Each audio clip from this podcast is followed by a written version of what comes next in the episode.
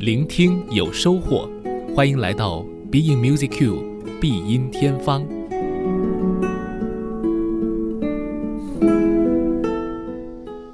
欢迎来到 Being Music Q，我是顾超。呃，说到人和水之间的关系啊，我想起了最近特别火的一个南京的老师。那这个老师呢，在他的言论当中有一条谬论啊，说，呃，奶酪越多，奶酪越少。那么这个具体的来由啊，我就在这里不做介绍了。但是他这个歪理啊，用在人和水的关系上非常合适。我们肯定需要水，水呢是生命之源。但是如果没有特殊的训练呢，人也是怕水的，没有办法。在江河湖海当中长期的生存，所以啊，呃，我们可以这么去借用那个歪理，说人越是需要水呢，就越是怕水。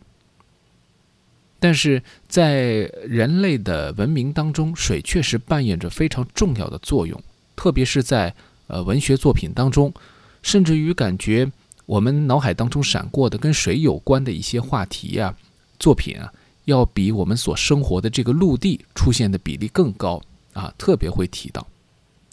而在我们的音乐作品当中，也有许多相关联的作品，比如在我们曾经节目当中提到过的贝多芬的《田园交响曲》，它的第二乐章，呃，所用的小标题就是“小河旁边的情景”。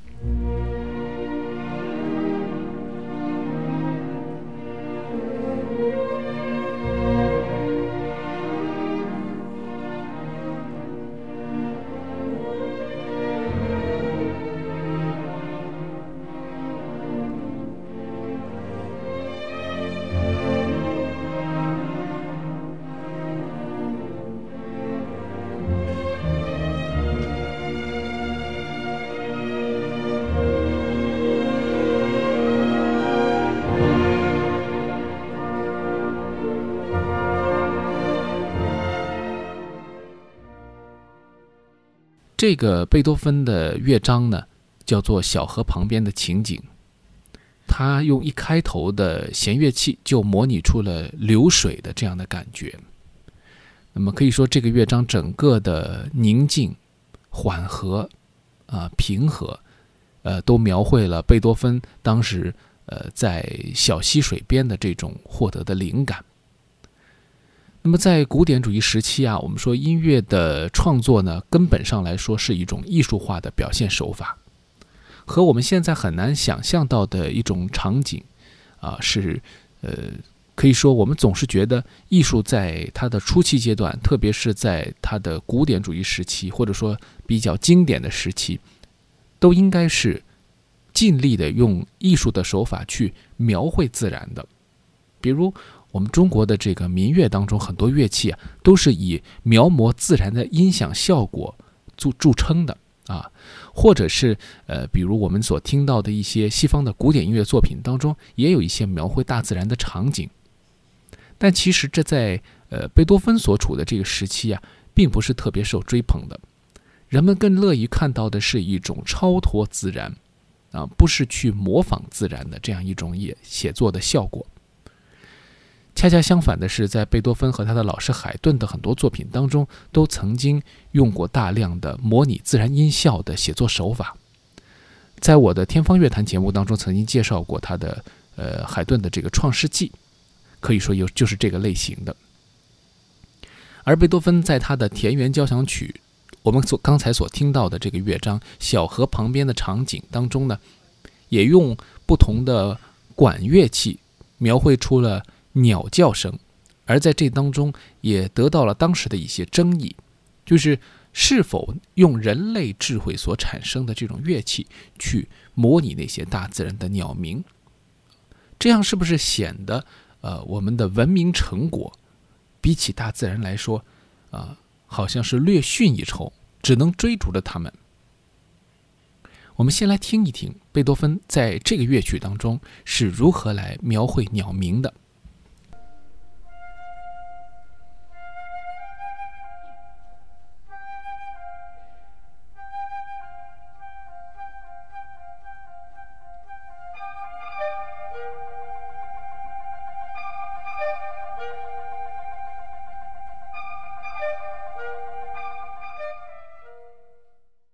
其实贝多芬还是用到了一种比较贴近自然，同时呢也表达出音乐感觉的方法来描绘自然。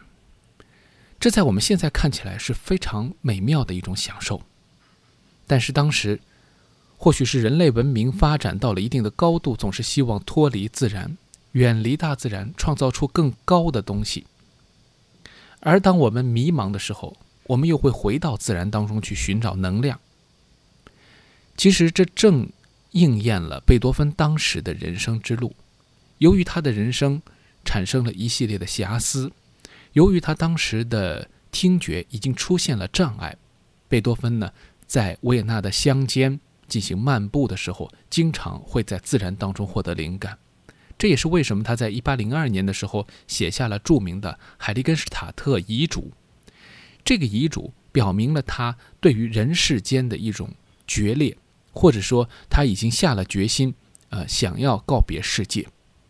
然而，就是在隐居在郊外的时候，他又获得了能量，获得了勇气，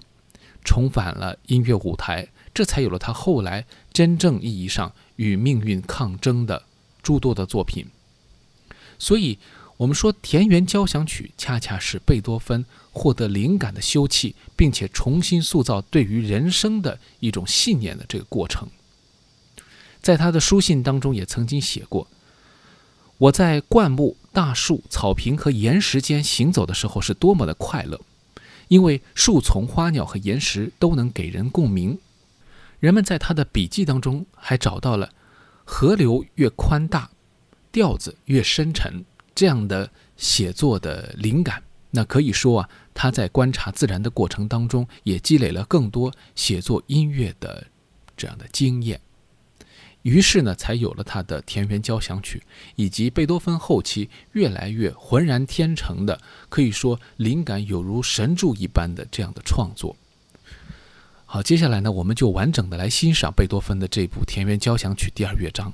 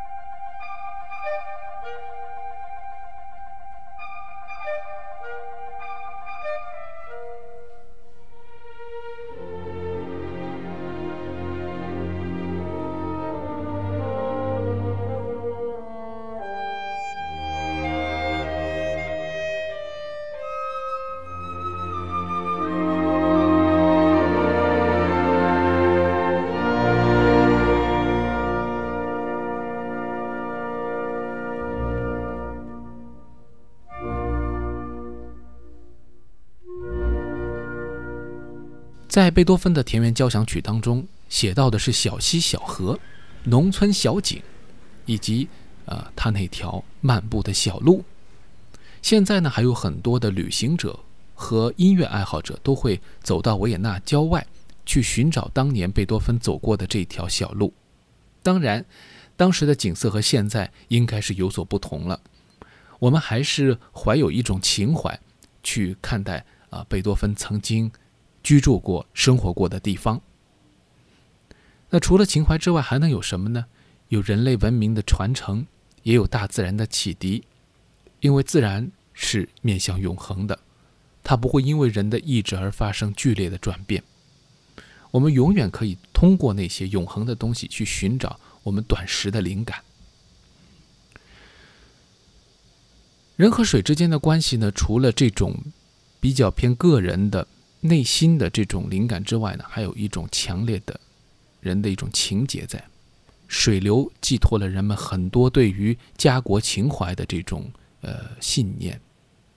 在中国啊，我们想有很多关于河流的作品，以后的节目当中可以来聊。今天呢，我们要讲的是沃尔塔瓦河。那这个是呃捷克的作曲家斯梅塔纳的一套交响组曲《我的祖国》当中的一个乐章。用这个乐章，斯梅塔纳表现了对自己祖国的一种充分的热爱。也是通过对河流的描写，通过对自然景观的一种音乐化的表现，其实找到了一种特殊的情感表达方式。那今天呢，我们想用一种呃我们节目特有的方式，就是按照这个音乐的情节性来和大家做一些解析。完了之后呢，请大家来欣赏完整的这个作品。这个乐曲的一开始啊，用到了两支长笛。交响乐团当中经常以两支长笛作为一个基本的配置，斯梅塔纳正好呢就运用了两支长笛，将两股河流的源头描绘出来。沃尔塔瓦河正好有两个源头，那么这两个源头呢，从一开始的清流细流，逐渐汇聚成一个宏大的、一个非常壮观的自然场景。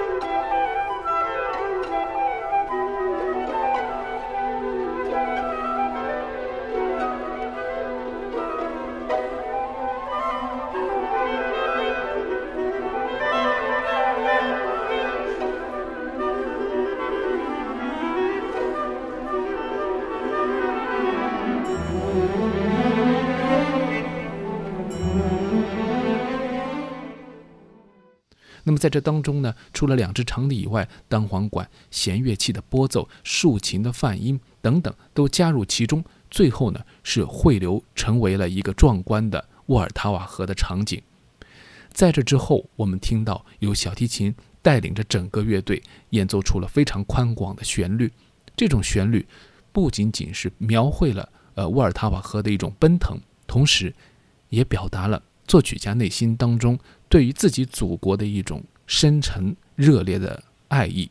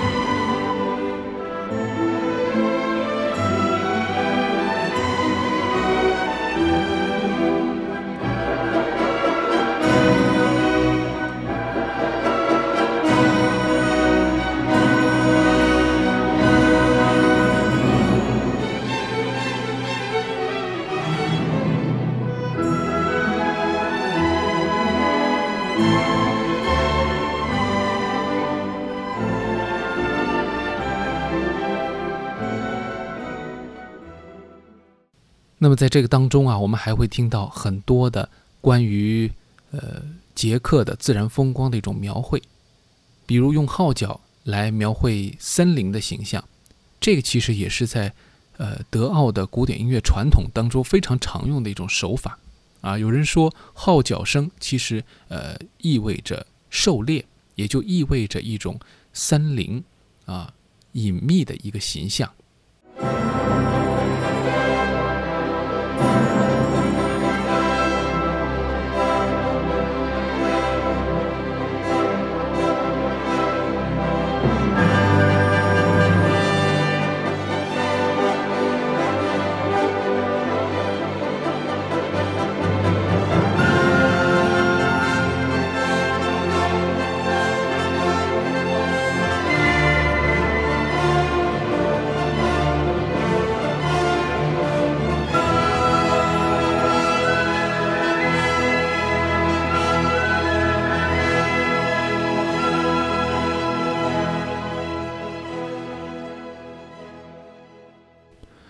正如很多西方的经典画作当中会出现的场面一样，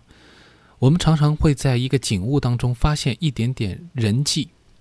斯梅塔纳就如贝多芬的《田园交响曲》一样，在这部作品当中，随着河流的景致、沿途的风光逐渐展现，那么这当中也体现了一些人的活动迹象，在河水流过的一些自然田野风光当中，人们欢乐地跳舞。这让人想起了人和自然的一种交相辉映，但是河流依然是主角，人只是在这自然当中的一些点缀，展现了人和自然的一种共生的关系。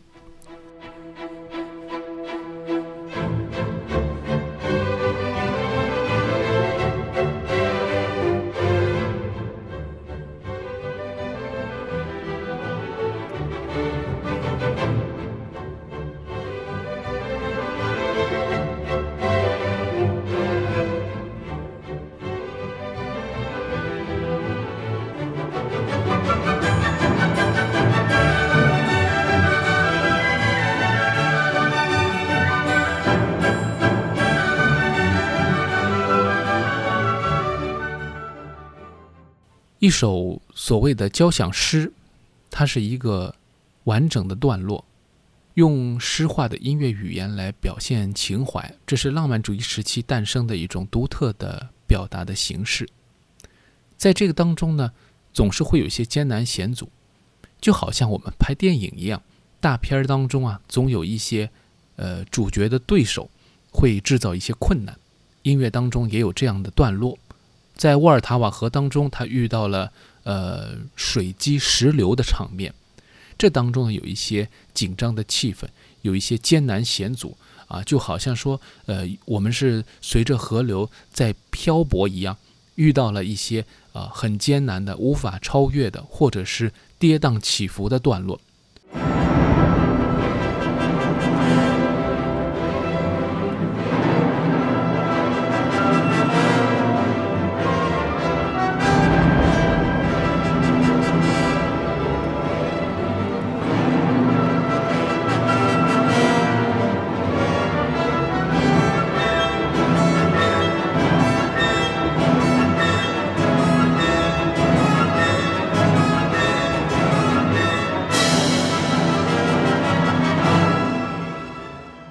但是最后啊，整个乐曲还是进入了一个非常光明的段落，迎来了我们一开始听到的沃尔塔瓦河的主题旋律再现的这个场景，而且变得更为的光明，前途灿烂。其实也